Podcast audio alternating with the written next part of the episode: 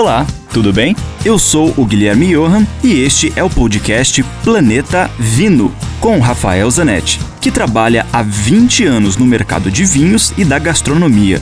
Aqui a gente vai te apresentar uma coletânea com todos os comentários do Rafael que são vinculados diariamente na rádio Ouro Verde FM em Curitiba. E, esporadicamente, também teremos episódios inéditos com convidados muito legais falando das relações entre vinhos, com comida, com a música, com viagens, enfim, muitos assuntos legais do mundo do vinho, especialmente para você.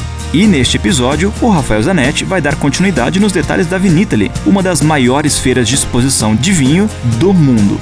Caso você tenha chegado aqui agora, te recomendo começar a ouvir lá do episódio 58. Hoje eu falo de dentro do pavilhão da Sicília.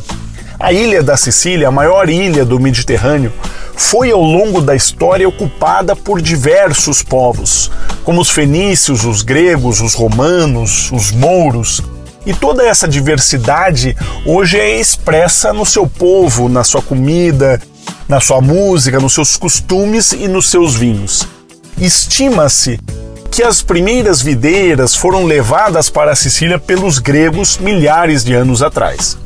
Nos últimos séculos, o vinho mais famoso da Sicília foi o vinho Marsala, que é um vinho fortificado, estilo do vinho no Porto, que normalmente é utilizado para sobremesas. De anos para cá, um fenômeno que começou nos anos 80, os vinhos de mesa começaram a ficar mais famosos fora da Sicília. Eles sempre foram produzidos, mas para consumo local. E começaram a ficar mais famosos basicamente por uma uva, a uva Nero d'Avola. Essa é a uva mais famosa, a uva emblemática da Sicília.